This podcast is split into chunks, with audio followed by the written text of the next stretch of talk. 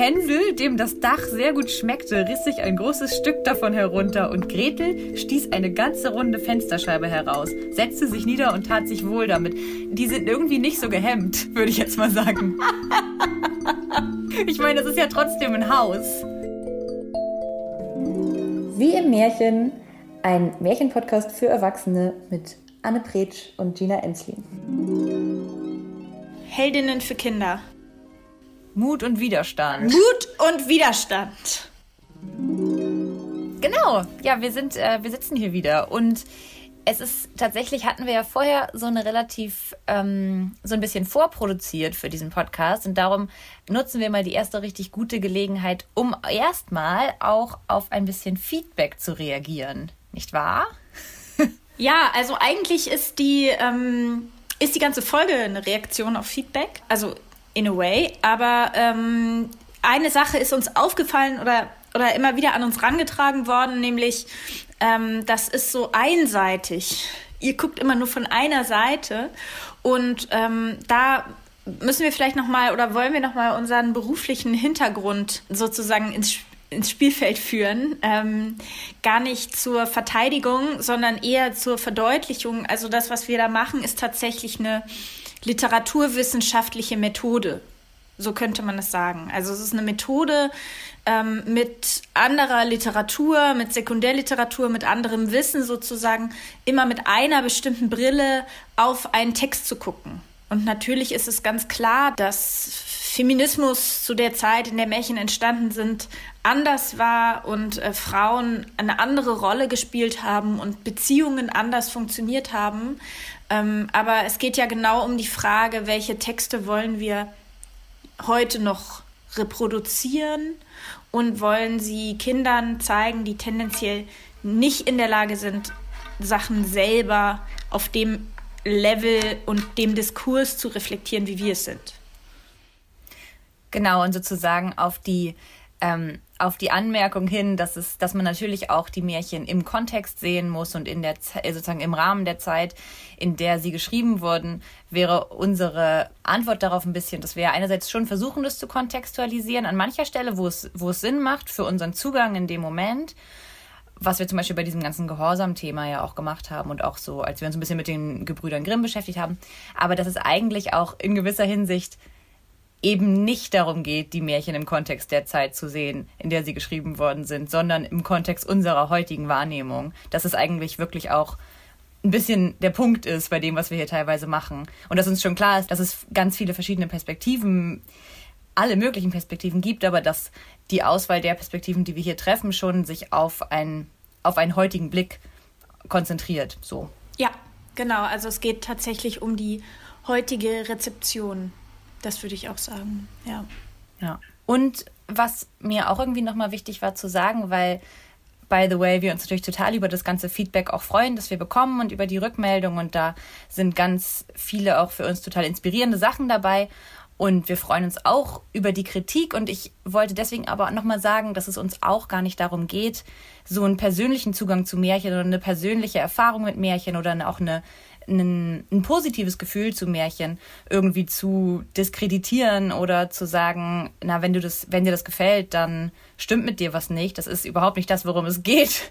Ich glaube, jeder von uns hat irgendein Märchen, das er zum Beispiel total gerne mag oder mit dem er was Positives verbindet. Und das zeigt ja eigentlich nur, wie, wie tief sie auch verankert sind, wie wichtig sie in unserer, in unserer Gesellschaft, in unserem Aufwachsen irgendwie genommen werden. Und wir wollen das jetzt gar nicht irgendjemandem entreißen und sagen, verbrenn dein Märchenbuch forever, es ist vorbei. Darum geht es uns gar nicht. Es geht uns eigentlich einfach nur um die ähm, Erweiterung der Perspektiven. Ja, total. Und ähm, Genau, also ich, ich finde auch, es super schön zu merken, wie es anstößt, wie es zum Mitmachen und Mitdenken offensichtlich einlädt, wie Leute Lust kriegen, uns zu schreiben. Wir haben schon ganz tolle Inspirationen für neue Folgen bekommen. Und ähm, eine Sache, die immer wieder auch aufkam, war, aber boah, als Kind habe ich es voll gerne gelesen. Oder, aber ich lese es voll gerne Kindern vor und das macht ihnen doch total Spaß. Und deswegen ist eigentlich diese Folge entstanden, weil wir gesagt haben, ja klar macht es Spaß und klar gibt es auch tolle MärchenheldInnen und denen wollen wir uns heute widmen. Also wir wollen heute so ein bisschen die Perspektive umdrehen und sagen, was gibt es denn für HeldInnen-Figuren in Märchen, denen wir heute gerne folgen würden. Ja, Plot-Twist. Wir mögen Märchen doch. Ja, und interessanterweise, ich weiß aber nicht, ich weiß nicht, wie es bei dir ist, Gina, sind das bei mir heute andere HeldInnen als, als Kind. Also ich wollte, ich weiß, ich fand Rapunzel richtig toll, weil ich hatte als Kind immer so ein, so ein Topffrisur. Ich musste immer so über den Ohren, hat die aufgehört, die Haare, und dann vorne so ein Pony. Und da habe ich mir immer lange Haare gewünscht und lange Fingernägel. Und ähm, diese Kombination hatte für mich natürlich Rapunzel. Und ähm, deswegen fand ich das Märchen ganz toll und das war auch der einzige Salat, den ich gerne essen wollte.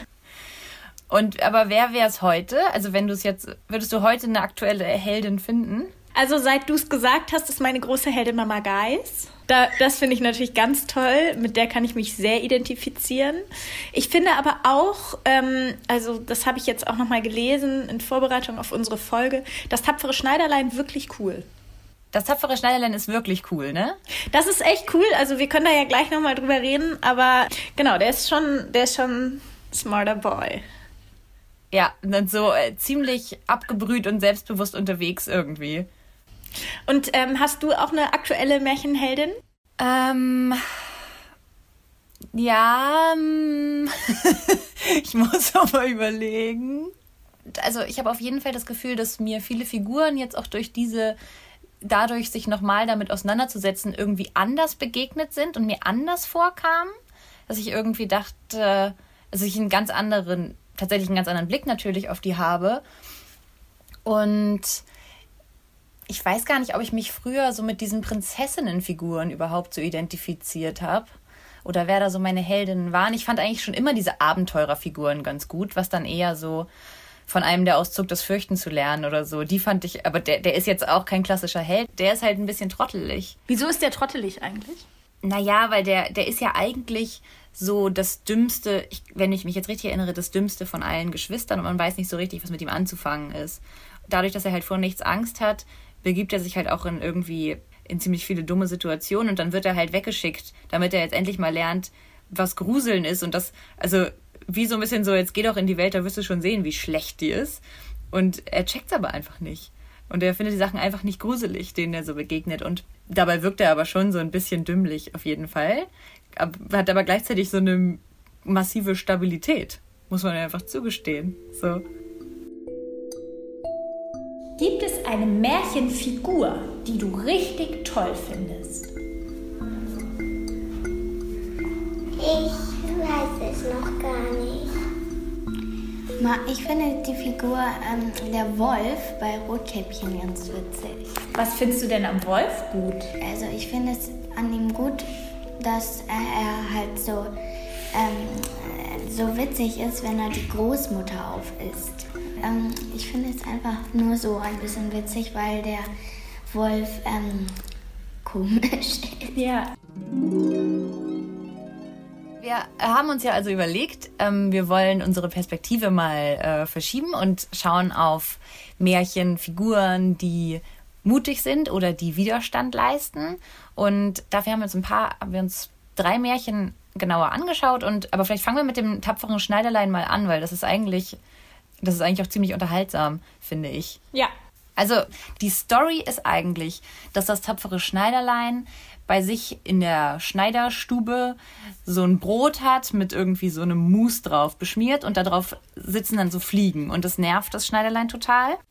Ich will einhaken, ja. weil ich habe es gerade noch mal gelesen und folgender Satz, den ich jetzt doch noch mal, obwohl wir heute Plot Twist positive Perspektive haben, einschieben möchte, ist Warte, ich zitiere.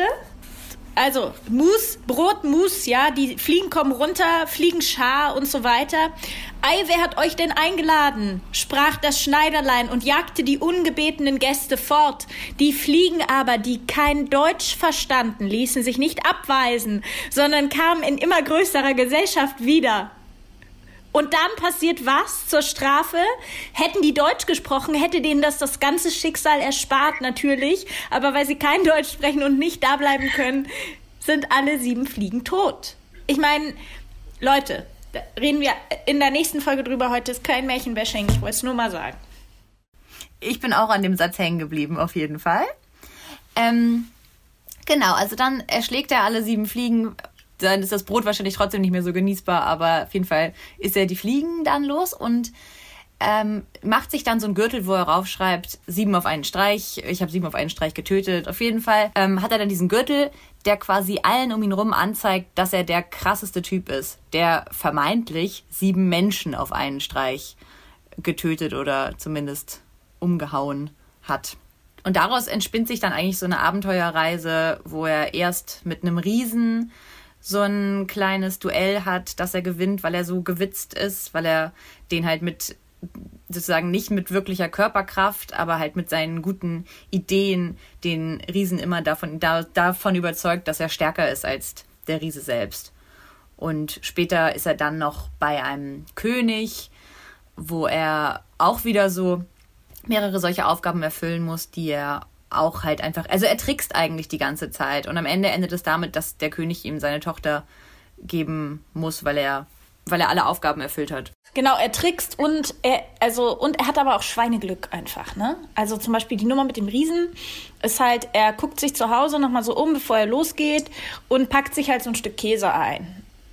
Und dann geht er so aus dem, ähm, aus dem Stadttor und findet da so einen kleinen Vogel und der ist irgendwie verheddert im Gestrüpp und dann steckt er den auch ein.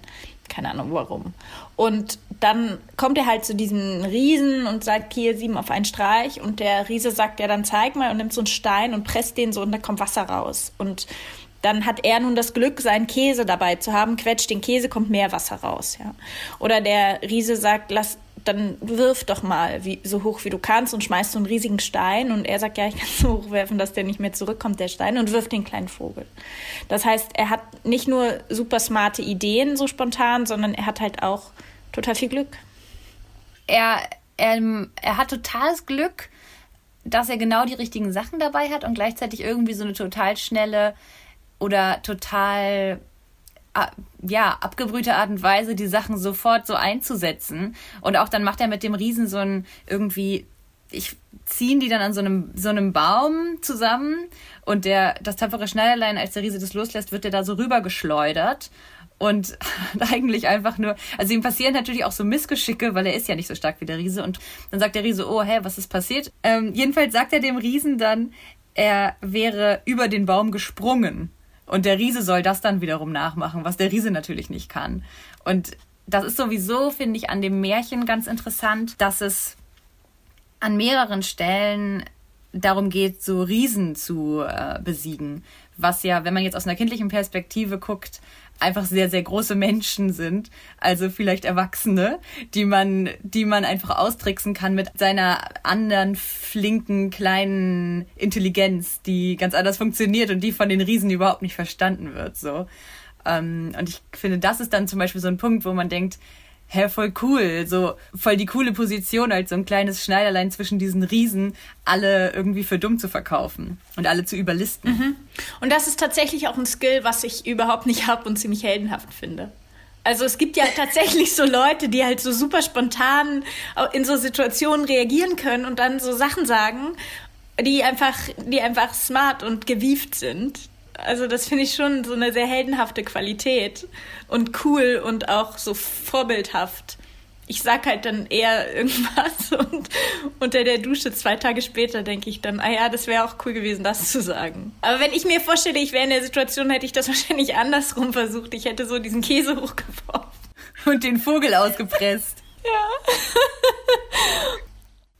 Ja, und dieses, ich meine, das Schneiderlein, was es ja auch noch äh, macht, es ist ja quasi so ein sozialer Aufsteiger, weil es, es kommt aus diesem, es, also es kommt aus der, am Anfang aus seiner Schneider, Schneiderei, äh, Schneiderwerkstatt und endet bei auf so einem Königshof und hat da auch noch die Prinzessin äh, mit ein paar Tricks auf jeden Fall, aber die Prinzessin zur Frau bekommen und die findet dann am Ende tatsächlich sogar noch raus, weil das Schneiderlein im Schlaf spricht, findet die Prinzessin noch raus, wo er, wo er wirklich herkommt.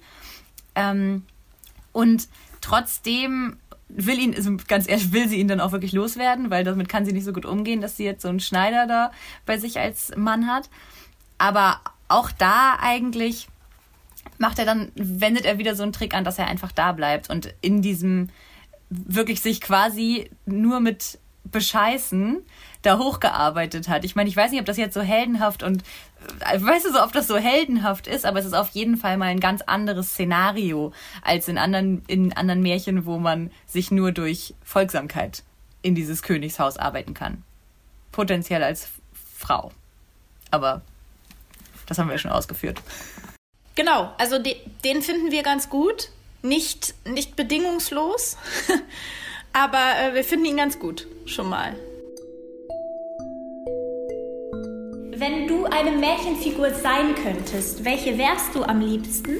Ich wäre gerne Rotkäppchen. Rotkäppchen dann den Wolf aufschneidet oder war das der andere? Weil die den aufschneidet? Ja. Und welche Märchenfigur wärst du gerne? Ich wäre gerne mh, vielleicht diese Oma von Rot. Die Oma von Rotkäppchen? Wieso das denn? Weil das, ich finde die ein bisschen witzig auch, weil die ähm, irgendwie auch ähm, so irgendwie immer so alt spielt. Der Plot-Twist soll hier noch nicht zu Ende sein. Wir haben noch weitere Figuren gefunden, die wir, die uns gefallen haben. Und eine Figur davon ist Gretel. Ja, ich dachte, ähm, dass, wir dachten ja auch irgendwie, genau, Gretel wäre die Figur. Dann ist mir aber beim Lesen aufgefallen, eigentlich, Gretel ist natürlich die, die am Ende die Hexe besiegt, aber Hänsel ist eigentlich genauso in, widerspenstig in dem Rahmen, in dem er kann. Also er ist ja auch derjenige, der am Anfang schon mitbekommt, dass die Eltern sie aussetzen wollen und der sich dann darauf vorbereitet und sagt so, nee, ich lasse mich nicht von euch einfach im Wald aussetzen. Habt ihr irgendwie den Schuss nicht gehört? Ich bereite mich vor und ich werde zurückkommen. Ähm, der einfach sagt, dass ich beuge mich nicht dieser komischen höheren Gewalt, was man in anderen Märchen ja durchaus ganz, anders hat, dass die Eltern sagen, so, hier, du musst dort hingehen, ich werde dich hier zurücklassen, ich werde dir die Hände abhacken, ich werde dich verkaufen, ich werde so und die Kinder müssen dem müssen das akzeptieren und das ist bei Hänsel und Gretel tatsächlich nicht so. Die akzeptieren das überhaupt nicht. Die sind beide total smart, nicht nicht folgsam auf, auf ihre Art und so sehr lebendig. Die haben beide so einen so Willen zusammenzuhalten und am Leben zu sein und es irgendwie gut zu haben und sich so ja, irgendwie auch dann mit den Süßigkeiten zu versorgen und so ich, und passen so aufeinander auf und die sind echt irgendwie ein gutes Geschwisterpaar, finde ich, und sind beide sehr so füreinander da und mutig und ich meine, Gretel riskiert ja auch ihr Leben mit dieser Hänsel auch, ne? Aber Hänsel ist ohnehin quasi in Lebensgefahr und Gretel es gäbe auch eine andere Möglichkeit für Gretel da rauszukommen. So, sie könnte auch die Seiten wechseln und zur Hexe überlaufen und sagen, dann, dann eben nicht mein Bruder, sondern mein Leben. Aber es ist so völlig klar, sie sind beide sehr loyal und, ähm, und cool. Die finde ich auch gut, die beiden. Ja, und es ist irgendwie so, dass halt immer einer, sozusagen erst ist es Hänsel, danach ist es Gretel, einer sich darum kümmert, dass, dass beide zusammen gerettet werden. Wenn das ist natürlich auch ein schönes Bild von so Geschwisterlichkeit. Ja, von so einem Familienzusammenhalt an der Stelle dann, wo der halt anscheinend in der, in diesem größeren Konstrukt fehlt oder nicht nicht umgesetzt werden kann. Das ist ja auch wieder so ein Szenario mit einer Stiefmutter, die sagt, wir müssen die Kinder im Wald aussetzen. Das ist ja nicht die echte Mutter. Aber es gibt dann eben diesen Vater, der sich dagegen komischerweise nicht wehren kann. Und das ist auch so lustig, weil dann, die versuchen das ja zweimal, die Kinder auszusetzen. Beim ersten Mal klappt es nicht, weil die sich mit Kieselsteinen ähm, so einen Weg gelegt haben und den wieder zurückfinden. Und beim zweiten Mal sagt die Stiefmutter dann wieder so, naja, wir haben jetzt wieder kein Essen mehr, wir müssen die Kinder loswerden. Und dann kann der Vater, dann steht da wirklich im Märchenbuch, ich suche kurz die Stelle, weil es ist so witzig. Hänsel und Gretel. Pass auf. Jetzt kommt das mit A sagt und B sagt. Die Kinder müssen fort. Wir wollen sie tiefer in den Wald hineinführen, damit sie den Weg nicht wieder herausfinden. Es ist sonst keine Rettung für uns. Dem Mann fiel's schwer aufs Herz, und er dachte, es wäre besser, dass du den letzten Bissen mit deinen Kindern teiltest. Aber die Frau hörte auf nichts, was er sagte, schalt ihn und machte ihm Vorwürfe. Wer A sagt, muss auch B sagen. Und weil er das erste Mal nachgegeben hatte, so musste er es auch zum zweiten Mal. Ah, das ist, das sagt sie. Sie sagt, ey, wenn du schon einmal die Kinder ausgesetzt hast, musst du auch B sagen und die wieder aussetzen, weil es nicht geklappt hat. Genau, du kannst es keine Möglichkeit, deine Meinung zu ändern oder daraus zu lernen. Das ist jetzt unser, das ist jetzt unser, unser Stil. So machen wir das jetzt. Genau, und dann, naja, beim zweiten Mal werden sie dann eben tatsächlich im Wald zurückgelassen, weil sie sich ja mit diesen berühmten Brotkrumen eine, eine Spur legen, auf der sie später zurücklaufen wollen. Und die wird aufgefressen von den Vögeln im Wald. Und sie kommen dann eben an dieses Hexenhaus. Und das ist ehrlich gesagt auch cool geschrieben, weil sie dann so schreiben, Hänsel, dem das Dach sehr gut schmeckte, riss sich ein großes Stück davon herunter und Gretel stieß eine ganze runde Fensterscheibe heraus, setzte sich nieder und tat sich wohl damit. Die sind halt auch so, die sind irgendwie nicht so gehemmt, würde ich jetzt mal sagen. ich meine, das ist ja trotzdem ein Haus. Ja, gehemmt scheinen die nicht, die beiden. Also was ich auch interessant finde, ist nochmal so einen Schritt vorher, inwieweit das ein, vielleicht auch eine historische Belege dafür gibt, dass das tatsächlich passiert ist mit Kindern. Aufgrund von Essensmangel wurden, wurden da Kinder ausgesetzt. Ich meine, das ist ja auch eigentlich das Überthema von dem ganzen Märchen, ist ja Essen und Hunger und na, also ist ja Nahrung, weil das alles fängt ja damit an, dass die Familie kein Essen mehr hat. Das ist ja der Auslöser warum die Kinder in den Wald sollen. Dann kriegen sie noch so ein Stück Brot mit, versuchen sich mit diesem Brot, mit diesem Brot als, als Werkzeug, aber auf eine andere Art und Weise wieder rauszuretten. Das klappt nicht, weil das auch wieder weggegessen wird. Und dann kommen sie an ein essbares Haus. Und dann soll Hänsel gegessen werden, weil letztendlich diese Hexe auch, obwohl sie in einem essbaren Haus sitzt, Hunger hat, ne? Und dann wird diese, kommt diese Hexe in den Ofen. Also es ist ja, es hat ja, ja, super, super viele Anklänge auf dieses Thema Essen und Hunger. Also von daher glaube ich auch, dass es da bestimmt einen historischen Rückbezug gibt. Ja. Was ich übrigens auch vorher noch nie so richtig bedacht habe, ist, dass es eigentlich eine Hexenverbrennung ist. Für mich war es immer eher so, die, halt diese Geschichte zwischen, die sich zwischen diesen Personen abspielt, aber wenn man es von außen betrachtet, ist es natürlich eine Hexe, die ins Feuer kommt. Ja, weil sie ein Kind essen wollte. Also das ist ja auch ein Narrativ über Hexen ähm, und eine Begründung sozusagen, sie zu töten. Also zu sagen, die töten unsere Kinder oder das ist ja eh ein Narrativ, was viel genutzt wird, um Feindbilder zu schüren. Ne? Also die sind eine Gefahr, eine Gefahr für die Kinder, die ähm, haben die haben etwas im Überfluss, was anderen fehlt. Also die haben halt Geld oder Zucker oder äh, Essen oder was auch immer.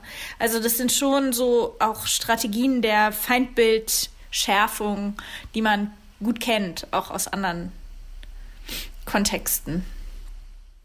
Total. Und gerade, ne, wenn man überlegt, also im Rahmen dieser Geschichte, dass es eine Hungersnot gibt oder es gibt auf jeden Fall große Armut und im Wald ist aber diese Hexe, die ein, die ein Haus aus Kuchen hat und da drin noch richtig viel Essen, was sie diesen Kindern dann ja auch noch auftischt und die noch dick füttern kann, damit sie die Kinder essen kann. Es ist auch schon ziemlich über überspitzte Darstellung von, also so eine überspitzte Evozierung von Mangel sozusagen, dass man denkt so, wow, wieso hat diese Hexe so viel? Warum hat die alles zu essen?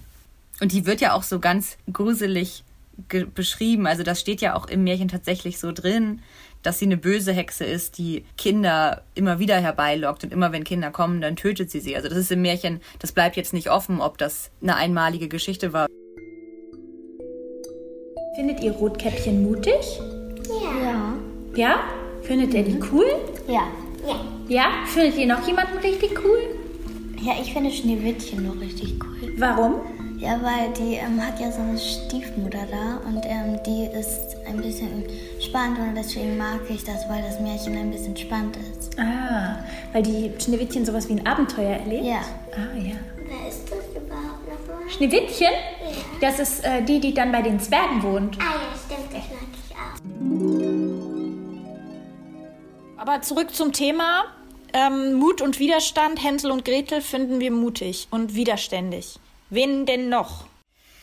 Wen fänden wir noch mutig und widerständig? Ähm, vielleicht nicht so mutig, aber ähm, auf jeden Fall hintergründig, mutig finden wir auch Aschenputtel.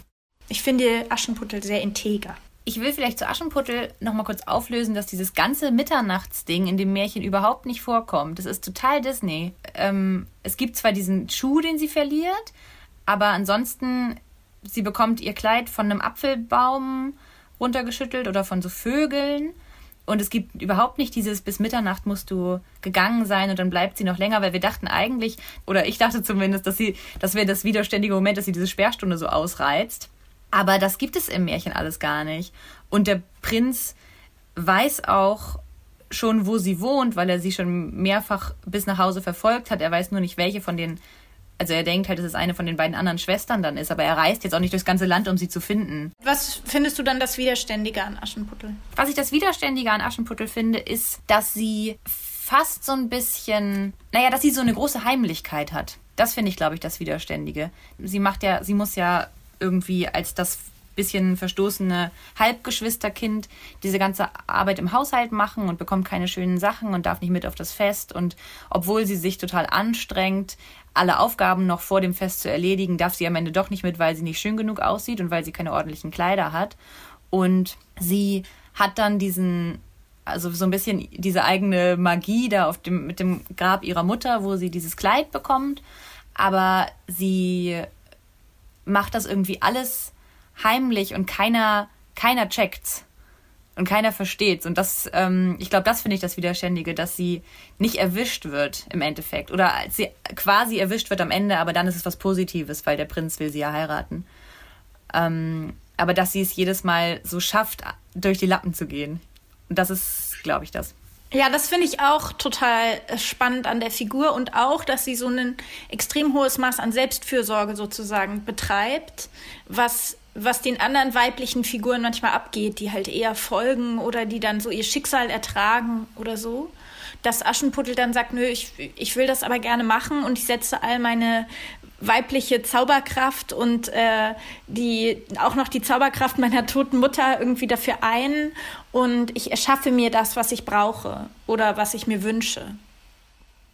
Total. Und das ist halt so ein Impuls gibt oder so ein Wunsch und dann nicht einfach akzeptiert wird, dass das nicht geht, sondern dass man sagt, okay, naja, dann merkt ihr das halt nicht, aber ich, ich krieg das trotzdem. Und sich wie so eine, ja auch letztendlich eine Doppelidentität aufbaut.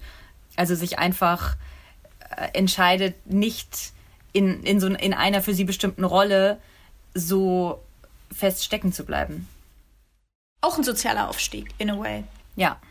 Und auch, ich mag auch daran, dass sie halt nicht für den Prinzen dahin geht, sondern sie geht auf den Ball, um zu tanzen. Sie hat einfach Lust auf was und deswegen wird sie dann so stur in einer, in einer guten Art und Weise, so willenskräftig. Das finde ich irgendwie auch schön, während die Schwestern ja dahin gehen, um verheiratet zu werden. Ja. Ich glaube, was auch so ein total wichtiger, also das, was insgesamt ein total wichtiger Punkt ist, ist, dass bei diesen ganzen Märchen halt die Helden, Heldinnen einfach so eine eigene Intelligenz zeigen, beziehungsweise die anderen übers Ohr hauen. So. Und ich finde das, ich glaube, das, ich meine, das ist ja eigentlich gar nicht unbedingt eine heldenhafte Eigenschaft, aber das hat so eine besondere Art von Selbstständigkeit und diesem selbstständigen Denken, was uns sonst an so vielen Stellen gefehlt hat. Ich glaube, darum ist das für mich jetzt an, in diesem Vergleich verschiedener Märchen so augenscheinlich was Besonderes, dass die so einen eigenen Plan verfolgen. Ist aber, finde ich, oft bei Helden und Heldinnenfiguren. Also Leute, die ein eigenes Wertesystem haben und quasi vielleicht an Stellen Regeln befragen, wo sich das andere nicht trauen oder Regeln untergraben oder so, ist ja schon, also wenn ich jetzt an andere Figuren denke, die ich als Kind irgendwie cool fand oder Pippi Langstrumpf oder Ronja Räubertochter oder so, das sind ja alles auch Figuren, die, die irgendwie so Systeme sprengen auf ihre Art.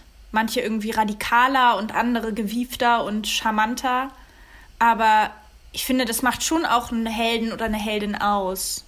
ja, es stimmt eigentlich. Das ist eigentlich eine gute Frage. Ne? Was macht überhaupt einen Helden oder eine Heldin aus? Weil ich hätte jetzt erstmal so gedacht, mm, so super klischeehaft, irgendwie Stärke, alle besiegen, ähm, alles mit absoluter Gutheit irgendwie tun. Aber ich, das, ich weiß gar nicht, ob das so stimmt. Ich weiß auch nicht, so jemand zum Beispiel wie jetzt Odysseus oder so, wenn man auch so ganz weit zurückkommt, der ist es ja auch vor allem jemand, der ganz viele Tricks auf Lager hat. Der eigentlich sich den Dingen in gewisser Hinsicht nicht so stellen muss, weil er, weil er schlau ist. Das ist fast eigentlich so das, der Kern von so einer bestimmten Heldentypus, dass man sagt, du musst nicht Herkules sein oder irgendwie in so einen Zaubertrank gefallen sein. Du kannst auch, das Besondere ist eigentlich deinen eigenen sneaky Weg dadurch zu finden, so dass du am Ende, naja, ich, also ja, dass du am Ende da ankommst, wo du gerne sein willst oder so. Ja, genau. Also es ist irgendwie das Nutzen einer eigenen besonderen Kraft, entweder besonderer Muskelkraft, besonderer in, intellektueller Kraft, aber auch besonderer emotionaler Kraft, also irgendeiner starken, stark ausgebildeten Kompetenz, um quasi einen Weg zu verfolgen, den man selber für gut hält und richtig und dafür auch bis zum, bis zum letzten einzustehen. Ja. Die Frage ist dann eher so ein bisschen eigentlich auch, worauf ähm, zielt dieses Heldentum überhaupt ab, ne? Weil das sind ja jetzt eigentlich nur Helden oder zumindest Hänsel und Gretel oder Aschenputtel, die sich nur um ihr, die kümmern sich letztendlich um ihr eigenes Überleben, um ihr eigenes Wohlergehen. Das ist ja eigen, also es hat ja jetzt keine staatstragende Funktion bei denen, was die machen. Trotzdem wird man sie irgendwie als Helden, Heldinnen bezeichnen. Es ist eigentlich auch ein bisschen eher darum geht und vielleicht auch gerade für, wenn man jetzt nochmal auf diese kindliche Perspektive auf Geschichten guckt, zu sehen, wie sich jemand selber hilft. Ja, das ist heldenhaft. Ja. Ja, und das ist dann das, was teilweise in anderen Märchen halt fehlt, dass sich die Figuren eben nicht selber helfen. Ich glaube, es ist schon ein wichtiger, wichtiger Unterschied in, in dem, was ich wo ich dann auch sagen kann, okay, das hat, ähm, das hat irgendwie eine Substanz, die wirklich nützlich sein kann. Zu sehen, dass es möglich ist, sich selber zu helfen oder sich aus einer Struktur zu befreien und sich nicht zu unterwerfen.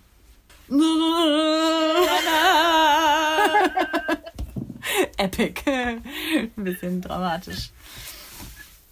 Eine Sache, die mir ähm, trotzdem noch aufgefallen ist, ist, dass auch diese Märchen, ähm, die wir jetzt haben, eigentlich alle, ja auch das tapfere Schneiderlein, trotzdem auch von einer ganz schönen Brutalität gekennzeichnet sind. Also da gibt es ja wirklich, ähm, da gibt es halt wirklich richtig Mord und Totschlag, so beziehungsweise bei Aschenputtel nicht, aber da müssen schneiden sich die Schwestern am Ende irgendwie die Füße kleiner, damit sie in diesen Schuh passen.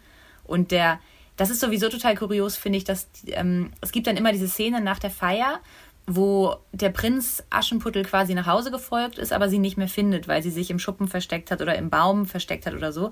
Und der Vater dann mit einer, einfach immer mit einer Axt kommt und den ganzen Schuppen kurz und klein schlägt und dann so sagt so, nee, da war sie nicht drinne.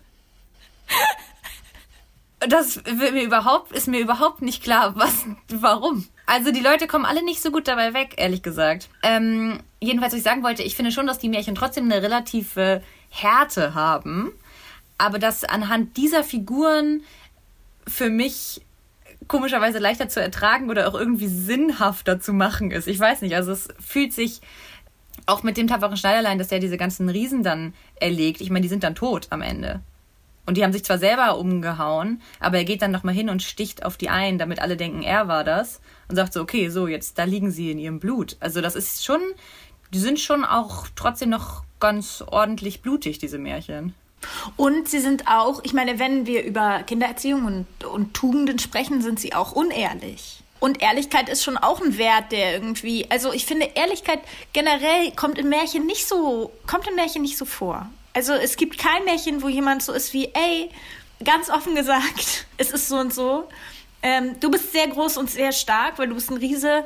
Ich bringe andere Qualitäten mit. Lass uns doch zusammenschließen ich will jetzt nicht zu blauäugig äh, auf Märchen gucken, aber es gibt kein Märchen, wo nicht irgendjemand lügt und betrügt und irgendwas nicht sagt und verheimlicht und Vielleicht könnten wir auch mal selber eins schreiben. Ja, das ist wahrscheinlich der nächste Schritt, ey. Aber, aber es stimmt natürlich, ne? Es geht immer irgendwie darum, sich in, oder ganz oft geht es darum, in irgendeiner Heimlichkeit jemanden aus dem Weg zu räumen. Oder halt durch Tricks. Oder ähm, sich zu verkleiden und zu verstecken. Also es hat super viel mit, mit Verbergen eigentlich zu tun. Ja, und dass man eben nur gut, gut bei wegkommt, wenn man nicht alles von sich zeigt. Schon gar nicht die Schwächen. Na gut, wir wollen ja heute nicht so viel kritisieren, wir wollen ja heute eher uns auf das Positive konzentrieren. Und da haben wir ja, finde ich, schon auch einiges gefunden. Ja, müssen wir anerkennen, auf jeden Fall, total. Und es ist, ich meine, wenn man das, wenn man dann so betrachtet und so fokussiert, dann ist es auch ähm, nicht ganz so frustrierend, über die Märchen zu sprechen, weil man dann so ein bisschen einfach wie so einen anderen Abzweiger nehmen kann und sagen kann, okay, klar, das, ähm, das sind letztlich irgendwie auch teilweise Qualitäten, mit denen kann ich mich vielleicht doch identifizieren. Also wenn man es vielleicht ein bisschen mehr so liest, wie ein Kind das zum Beispiel hören würde, wenn man es ein bisschen mehr so liest wie jemand, der es, der es einfach nur konsumiert, was, was zieht man dann raus? Das finde ich jetzt eigentlich schon, glaube ich, ganz bereichernd und ähm, das steht natürlich als einer von vielen Teilen in dieser Reihe der Sachen, die wir bisher gemacht haben. Es, es hebt weder alles andere bisherig Gesagte auf. Ähm, das ist ja eigentlich genau das Spannende, dass es alles nebeneinander existiert. Und dass der Text all diese Ebenen hat und auch alle transportiert. Und dass HörerInnen und LeserInnen all das auch auf verschiedenen Ebenen und bestimmt in verschiedenen Intensitäten auch mitbekommen. So. Und dass es natürlich ein Identifikationspotenzial gibt. Also ist ja völlig klar. Und dass es auch ein Gut und Böse gibt, dass man sich vielleicht auch erstmal wünscht oder dessen Klarheit vielleicht auch erstmal wohltuend ist. Ähm, und dass man das aber natürlich, ja, wenn man das auf Erziehung oder ähm, Frauenbilder oder was auch immer hin überprüft, hinterfragen kann, was auch total klar ist. Also, ja. Und vielleicht macht es einfach auch nochmal deutlich, auch gerade das, was wir heute gemacht haben, auf einer strukturellen Ebene, dass es einfach verschiedene Identifikationsrahmen gibt. Also dass man einfach auch natürlich geprägt von seinem eigenen Erleben aus verschiedenen Perspektiven auf einen Text schauen kann und dass nur weil ein Text für mich sich nicht als verletzend oder ähm, oder irgendwie bedrohlich anfühlt, das nicht heißt, dass er sich nicht für jemand anderen so anfühlen kann. Also was man ja einfach nur schon an so einem ganz basic Unterschied vielleicht merken kann, wie was, wie ist es, wenn ein Mann so ein Märchen liest und wie ist es, wenn eine Frau so ein Märchen liest, wenn wir jetzt in diesen starren Begriffen bleiben und und die Frauen immer diese bestimmte Rolle spielen. Also dass es einfach mit, dass es viel mit Perspektive zu tun hat und dass alle Perspektiven natürlich möglich sind, aber dass man die Möglichkeit anderer Perspektiven in Betracht ziehen sollte. Das heißt, beim nächsten Mal geht es weiter mit einer weiteren Perspektive. Ihr könnt gespannt sein. Ja, wir freuen uns schon. Und ähm, schickt uns weiter Feedback, Ideen, Wünsche, eure Lieblingsmärchen. Ähm, vielleicht machen wir auch mal vor Weihnachten, dachte ich, eine Folge, wo wir nur Märchen vorlesen. Eure Lieblingsmärchen, immer mit so einem lieblichen Gong dazwischen. Und jetzt das Lieblingsmärchen von Mareike. Klingelingelingeling. Das wäre schön. Das wäre schön, ne? Gucken wir mal. Schreibt uns, schreibt uns doch mal in die Kommentare, Leute, was ihr euch wünscht. Genau. Bis dahin. Tschüss.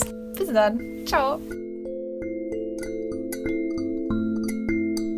Und wir freuen uns zu sagen, dieser Podcast ist gefördert durch ein Hamburger Zukunftsstipendium der Behörde für Kultur und Medien in Zusammenarbeit mit der Hamburgischen Kulturstiftung.